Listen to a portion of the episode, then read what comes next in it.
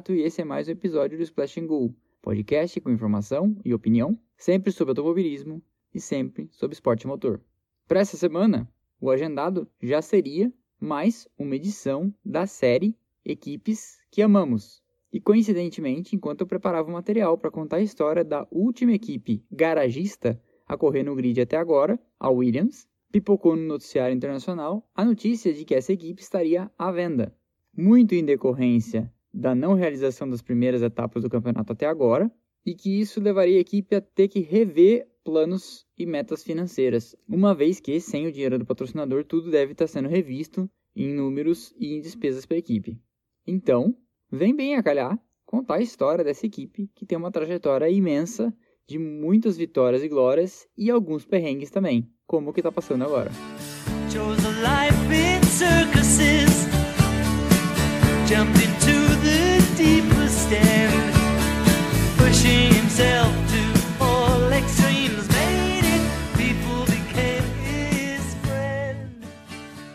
A Williams, como nós conhecemos hoje, foi fundada em 1977 por um cidadão chamado Francis Owen Garbett Williams, ou Frank Williams para a maioria. E eu digo fundada como conhecemos hoje, porque o Frank Williams, no final dos anos 60, já havia se aventurado como dono de equipe adquirindo chassis da March e correndo em categorias como Fórmula 2 e Fórmula 3 na Inglaterra e eventualmente até com algumas participações na Fórmula 1. É legal contar que o dinheiro que o Frank Williams usou para começar essa sua primeira empreitada por automobilismo vinha das suas economias como caixeiro viajante, profissão essa que ele exerceu por um bom tempo para pagar as contas e para sustentar a família. A primeira aparição da Williams na Fórmula 1, utilizando chassis adquiridos da Brabham, foi em 1969 com o piloto inglês Pierce Courage, que acabou conseguindo ao longo desse ano dois segundos lugares. E nessa época, no começo dos anos 70, são famosas e lendárias algumas histórias do Frank Williams sem nenhum dinheiro, tendo que administrar a equipe de um telefone público que ficava na frente da garagem, já que, por falta de pagamento, a linha tinha sido cortada no seu escritório. Ainda nesse começo de década de 70, Williams chegou a ensaiar uma parceria com a De Tomaso, uma montadora de carros esportivos, mas a parceria durou pouco e em 71 eles já estavam novamente por conta própria. Em 72, a Williams constrói o seu primeiro carro, desenhado por um engenheiro chamado Lynn Bailey e pilotado pelo famoso Henry Pescarolo. O problema é que o Pescarolo consegue bater e destruir o carro na primeira participação em um grande prêmio. Até o brasileiro José Carlos Patti chegou a correr pela Williams nesse período, equipe que lhe deu a primeira oportunidade. E em 72, ele consegue marcar ponto duas vezes pela equipe, com um quinto e um sexto lugar. Passando aperto e pulando de galho em galho, a Williams foi nessas até 1976, quando Frank Williams faz uma parceria com o magnata canadense do petróleo, Walter Wolff. Surge então, muito brevemente, a Wolff Williams Engineering. Mas sociedade é pior que casamento, se você não sabe é porque você não teve sócio. A ideia do Frank, claro, era o quê? Trazer um magnata que ia dar suporte financeiro para a equipe e ele, Frank, que entendia do negócio, ia cuidar da equipe de corridas. Mas coisas não dão certo, os resultados não vêm, e no final daquele ano, Frank Williams acaba tomando uma rasteira desse magnata que vinha para ajudar. E a rasteira foi tão grande que no fim o Williams acaba voltando para casa e fica lá um tempo coçando a cabeça pensando no que ele ia fazer da vida. Isso não dura muito tempo. E aí o Williams decide que vai refazer sua equipe do zero, dessa vez por conta própria, e vai tentar aprender com os erros do passado e não ceder o controle da equipe para mais ninguém. Para esse retorno, ele adquire de novo um chassi terceirizado da March, contrata um piloto belga, Patrick Nevet, e vai para o Oriente Médio com sua maleta atrás de um patrocinador. Entra então em campo a companhia aérea Saudia. E essas histórias aqui, resumidas, acabam omitindo provavelmente boas sub-histórias, porque eu fico imaginando Frank Williams chegando no Oriente Médio com o seu business plan falando: ó, eu tenho aqui uma equipe de Fórmula 1 que nunca ganhou nada, acabei de tomar uma rasteira do meu sócio, mas se você me der essa sua mala cheia de dólares, eu prometo que eu vou fazer essas coisas darem certo e vou entregar resultados. E você, como patrocinador, pensa: é, realmente, vou assinar aqui, tem tudo para dar certo. Mas a verdade é que deu certo por alguma razão porque em 78 o Frank Williams recruta um jovem engenheiro chamado Patrick Head para desenhar o seu primeiro modelo FW de Frank Williams, o FW06, que seria pilotado por uma jovem promessa, Alan Jones, um australiano.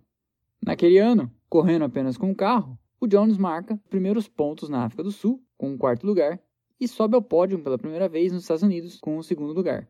A equipe consegue terminar o campeonato de construtores com um honroso nono lugar, atrás da Cooper Sucker Fittipaldi, é bom dizer, e o projeto do Frank começa a tomar fôlego. Tanto fôlego que ele resolve em 79 já alinhar dois carros no grid, mantendo Alan Jones e trazendo o experiente Clay Regazzoni com seu indefectível mustache e contar também com os serviços de um aerodinamicista talentoso chamado Frank Durney. O Frank Durney e o Patrick Head desenham então o FW07. E em 79 então, as coisas começam a entrar nos eixos e eles conseguem a sua primeira vitória justamente no Grande Prêmio da Inglaterra, com Clay Regazzoni enfiando 25 segundos de vantagem na concorrência. Regazzoni almost home to win the first race ever for the Saudi Williams team and Clay Regazzoni goes across the line and he has won the British Grand Prix. Esse ano ainda haveria a primeira dobradinha da Williams na Alemanha, com Alan Jones em primeiro e o Regazzoni em segundo, e o time salta de nono nos construtores em 78 para ser vice-campeão em 79, sendo a única equipe que consegue verdadeiramente fazer alguma frente à campeã daquele ano, a Ferrari. Para 1980, a equipe mantém Alan Jones e troca o veterano Regazzoni por outro veterano, argentino Carlos Reutemann. E então, em 1980, tudo dá certo e Frank Williams mostra que de fato sua obstinação valia de alguma coisa. A equipe conquista o campeonato de pilotos com Alan Jones e o campeonato de construtores, coroando seis vitórias, cinco com Jones e uma com Carlos Reutemann. No ano seguinte, eles não conseguem repetir o resultado e Nelson Piquet de Brabham é o campeão de pilotos. Mas a Williams leva novamente de construtores com quatro vitórias, duas para Jones, duas para Reutemann. Virando o ano para 82, a Williams perde Alan Jones, que se aposenta. Se aposenta entre aspas, porque depois ele faria uma ou outra tentativa de voltar por equipes menores. E para o seu lugar ela traz um jovem que já vinha mostrando serviço na Cooper Sucker Fittipaldi, o finlandês Keck Rosberg. E o Rosberg acaba se sagrando campeão dessa temporada de 82. Esse campeonato é um campeonato atípico, porque os dois favoritos, os dois pilotos da Ferrari, Didier Pironi e Gilles Villeneuve, têm acidentes terríveis, com Villeneuve perdendo a vida, e o Pironi tendo severas sequelas e nunca mais conseguindo pilotar na Fórmula 1. Mas o Rosberg estava lá e o campeonato acaba meio que caindo no seu colo. Resultado: Rosberg campeão, Williams quarto nos construtores.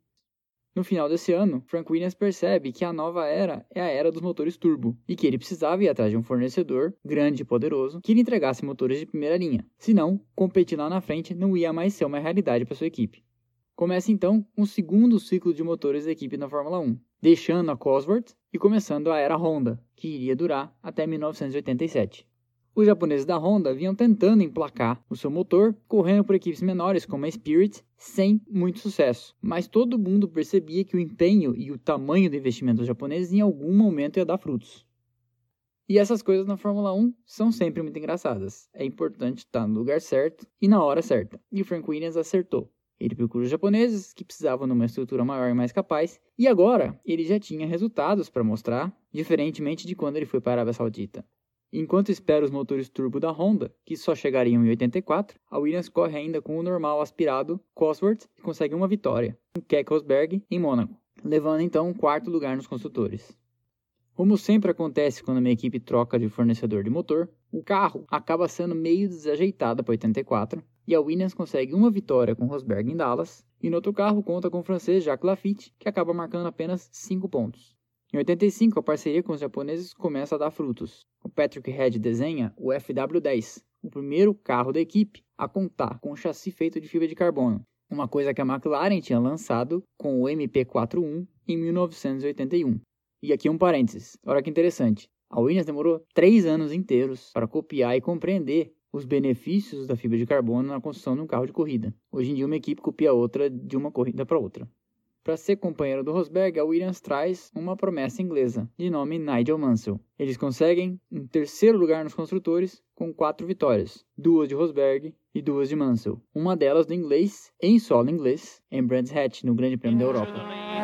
And now he comes out of clearways and takes the checkered flag and Nigel Mansell has won the Shell Devidamente integrada com a Honda, a Williams desenha um carro inspirado, o FW11, para a temporada de 86, contando com uma dupla de pilotos fortíssima, com o bicampeão mundial então Nelson Piquet e o arrojado Nigel Mansell. todo mundo passou a considerar a equipe como favorita para aquela temporada. Quando então, em março, saindo de um teste em Paul Ricard, o dono e fundador da equipe sofre um acidente automobilístico na estrada. Frank Williams quase perde a vida e fica paraplégico. Apesar disso, e sem contar com a presença do Frank Williams na pista ao longo de todo o ano de 86, a Williams conquista nove vitórias de 16 etapas do campeonato e chega na Austrália, em Adelaide, com seus dois pilotos tendo chances matemáticas de campeonato.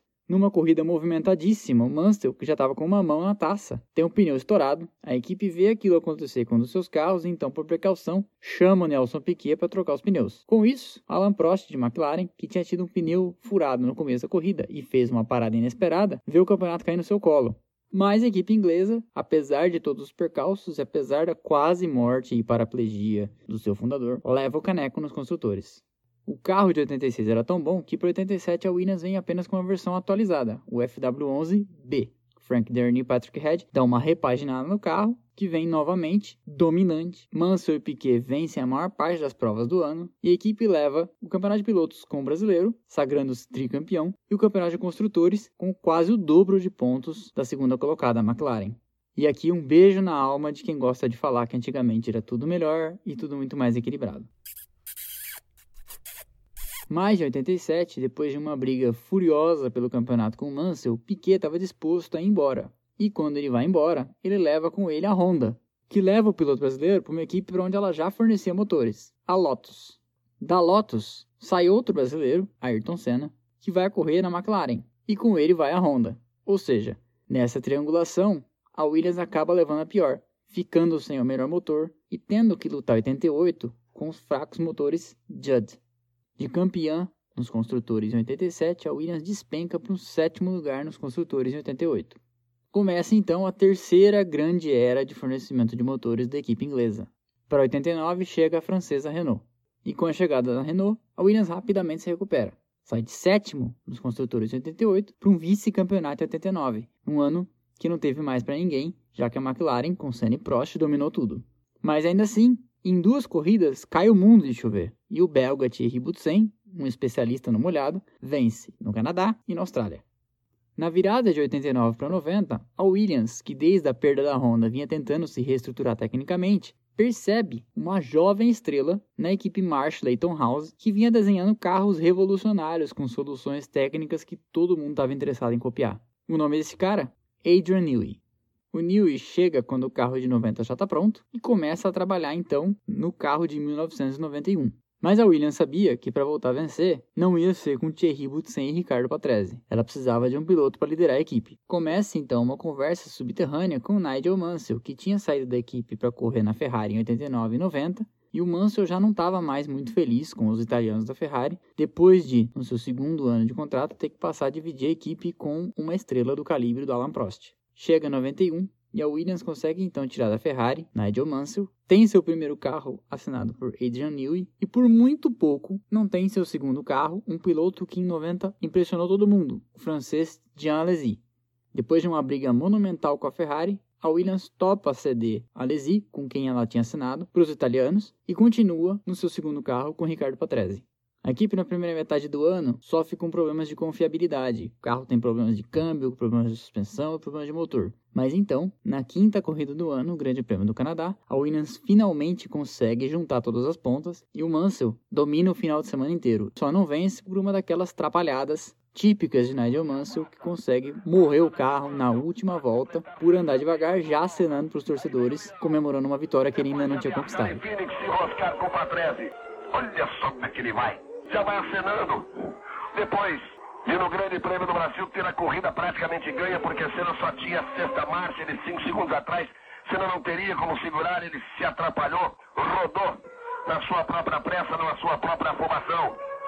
Depois de ter feito besteira logo na primeira volta, ter abandonado no Grande Prêmio de San Marino, e depois de ter feito uma belíssima corrida no Grande Prêmio de Mônaco, fazendo as pazes com o sucesso chegando na segunda posição, fazendo o segundo lugar para a quarta vitória de Ayrton Senna. O Mansell está aí a meia volta para conseguir a sua primeira vitória na temporada.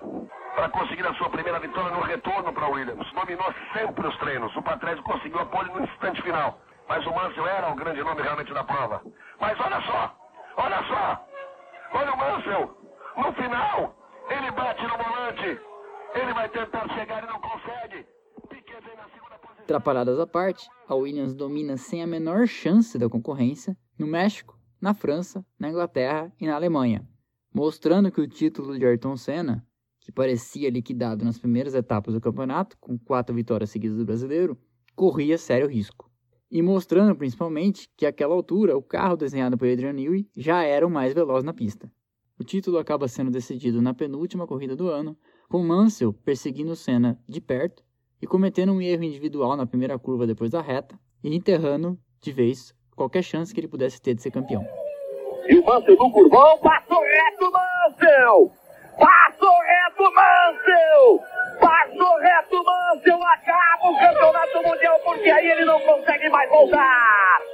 Mas aí, em 92, o Adrian Newey desenha uma versão refinada do carro de 91. Patrick Head consegue colocar uma série de dispositivos ultramodernos para funcionar todos juntos e sem quebrar, a suspensão ativa, o controle de tração e o câmbio semiautomático, coisas essas que no passado viviam quebrando. E o Mansell leva com um pé nas costas do campeonato de 92. Para 93, a Williams desaposenta o Alan Prost, que tinha tido um ano sabático em 92, e conquista de novo, mais uma vez, com o pé nas costas do campeonato. Ao lado de Prost, o até então piloto de testes Damon Hill, filho de Graham Hill. No final de 93, a Williams anuncia a contratação de Ayrton Senna, inicialmente por dois anos, para 94 e 95, numa parceria que o brasileiro tinha recusado antes, no final de 91, quando ele preferiu continuar na McLaren por fidelidade à Honda.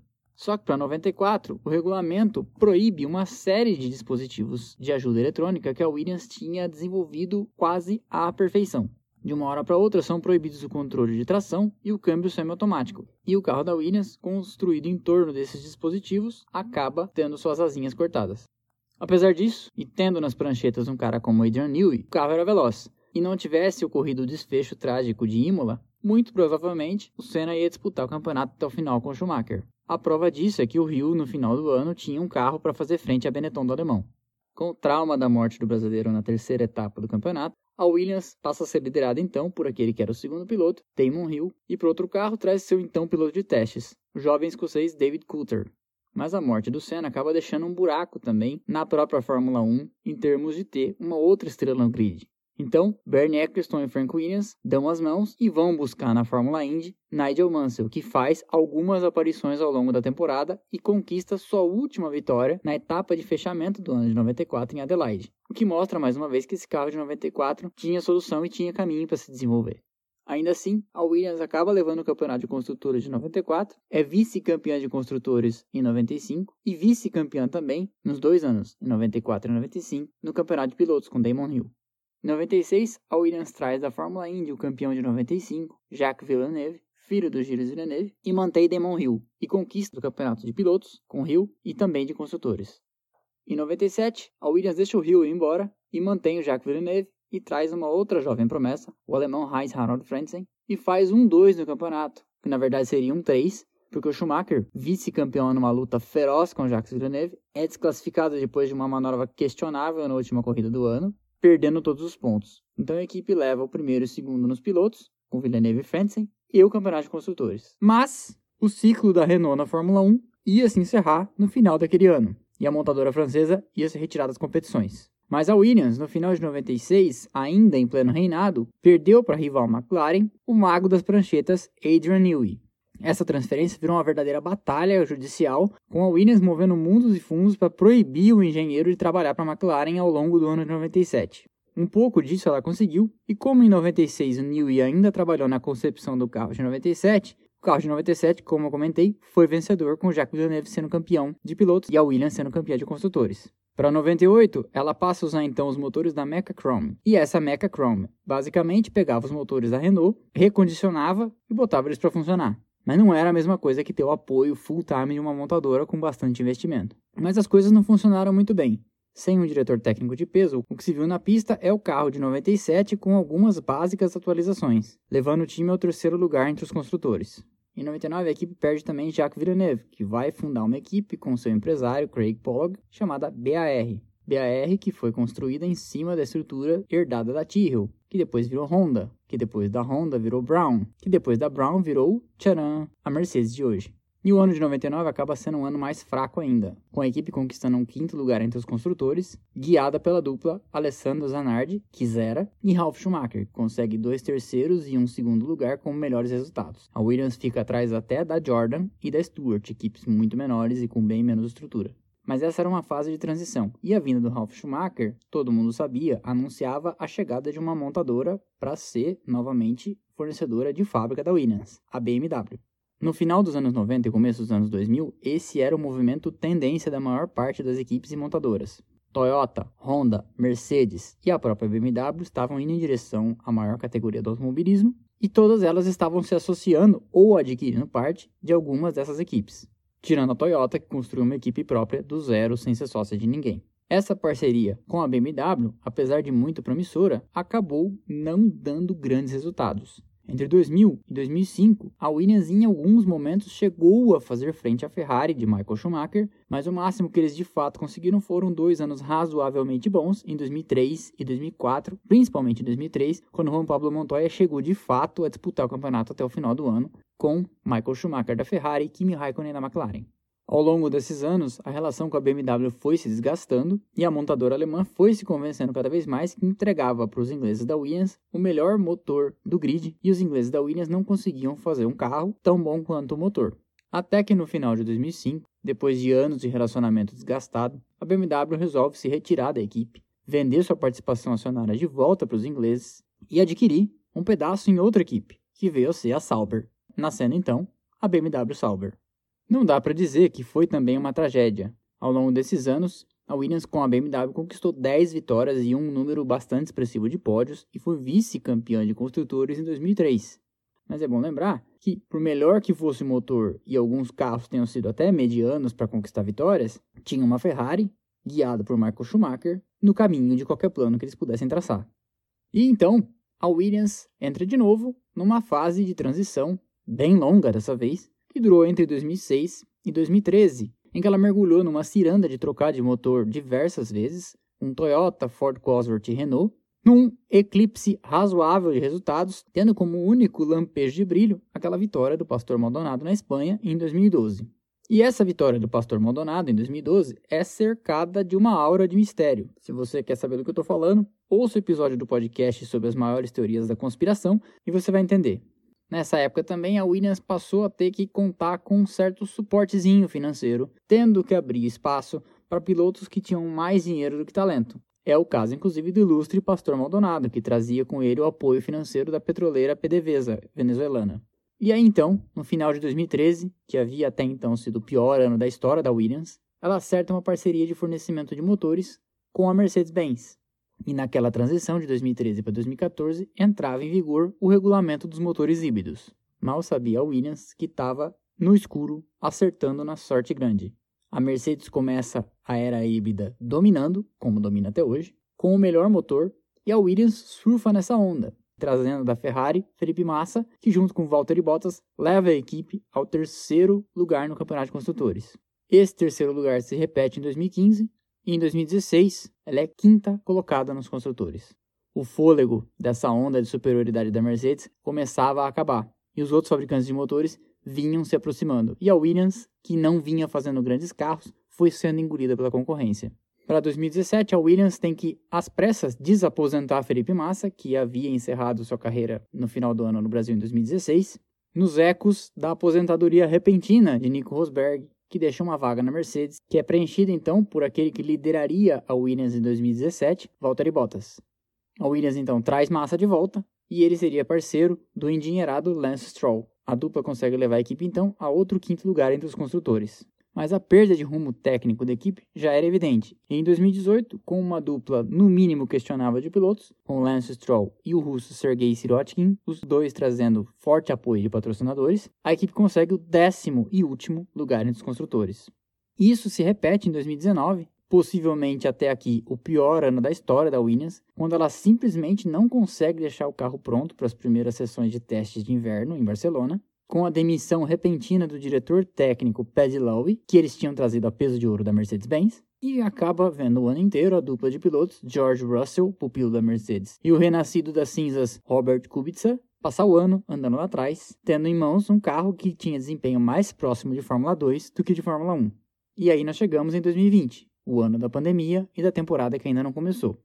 Lá, no longínquo fevereiro, nos testes de inverno, não dá para dizer que os resultados eram promissores, mas alguma coisa melhor do que o ano de 2019 já era. Eles andavam mais próximos do bolo. O que não se sabe agora é se a Williams vai continuar chamando Williams, se a Williams vai continuar existindo, se ela vai ser vendida para alguém minoritariamente ou majoritariamente. Mas o fato é que, como eu comecei esse episódio dizendo, a Williams veio a público nos últimos dias comunicar abertamente ao mercado que está em busca de alternativas para seguir adiante e que todas elas estão sendo consideradas. Vender uma parcela minoritária, majoritária e até a integralidade da equipe para qualquer grupo financeiro que esteja disposto a investir e continuar. A torcida de todos, abertamente, inclusive da imprensa especializada na Europa, é para que a Williams continue existindo, claro, e se for possível, ainda sob o nome de Williams, se possível ainda também, ainda nas mãos dos mesmos administradores em que pese os problemas recentes de gestão, é uma equipe de garagistas, é uma equipe histórica, junto com McLaren e Ferrari, é uma equipe que carrega o DNA da Fórmula 1. Mas a verdade é que a gente não sabe. São tempos difíceis para todos nós e quem disser que sabe o que vai acontecer, está inventando, está tentando adivinhar. E esse foi mais um episódio da série das equipes que amamos. Eu espero que você tenha gostado. Na semana que vem tem mais. Se você não segue ainda, siga o canal no Instagram, splashandgo.podcast. E se você quiser ajudar que esse canal continue crescendo e se profissionalizando, eu convido você a participar da campanha do canal no apoia.se barra splashandgo e fazer sua contribuição. Eu deixo inclusive o agradecimento do canal ao Lucas de Oliveira, meu amigo e seguidor, que fez a sua contribuição e apoiou o canal nessa semana. Obrigado, Lucas. Estamos junto. Um abraço e valeu!